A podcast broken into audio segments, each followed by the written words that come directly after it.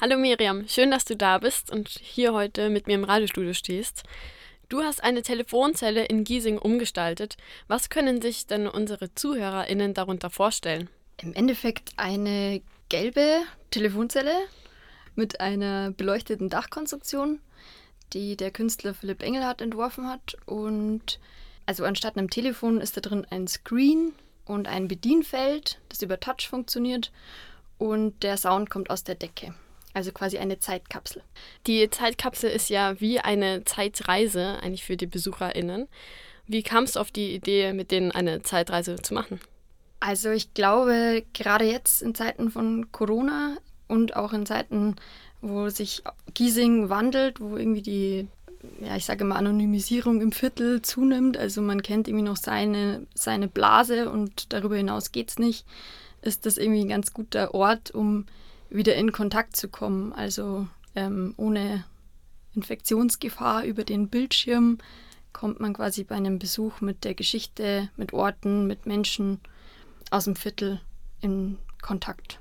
Ja, du hast dich ja für eine Telefonzelle entschieden. Wenige in meinem jugendlichen Alter kennen ja noch Telefonzellen. Wie bist du darauf gekommen, genau das aber zu verwenden? Ich finde die Telefonzelle als Objekt ähm, super spannend, weil es eben, also selbst, glaube ich, deiner Generation noch irgendwie vertraut ist. Der älteren Generation ist es noch sehr vertraut, aber es irritiert trotzdem, weil es eigentlich aus dem öffentlichen Raum fast gänzlich verschwunden ist. Und auch früher war es schon so, die war irgendwie für alle. Ähm, man konnte rein und mit anderen irgendwie den Kontakt halten oder Kontakt aufnehmen.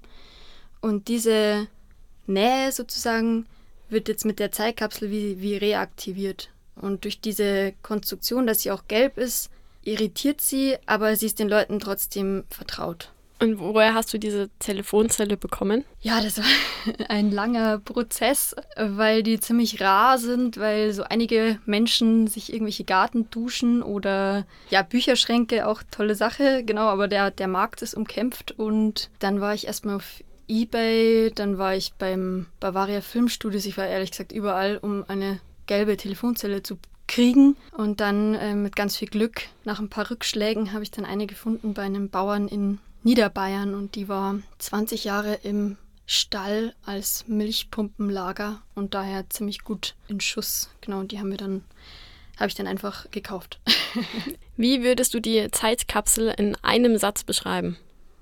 Also die Zeitkapsel ist wie ein, eine Mischung aus einem Ausstellungsraum, einem Mini-Museum, einer Plattform im Objekt einer Telefonzelle, in der audiovisuelle Beiträge zur Vergangenheit, Gegenwart, Zukunft Giesings laufen, die von ganz vielen unterschiedlichen Menschen erstellt wurden.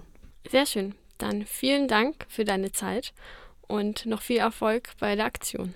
Dankeschön.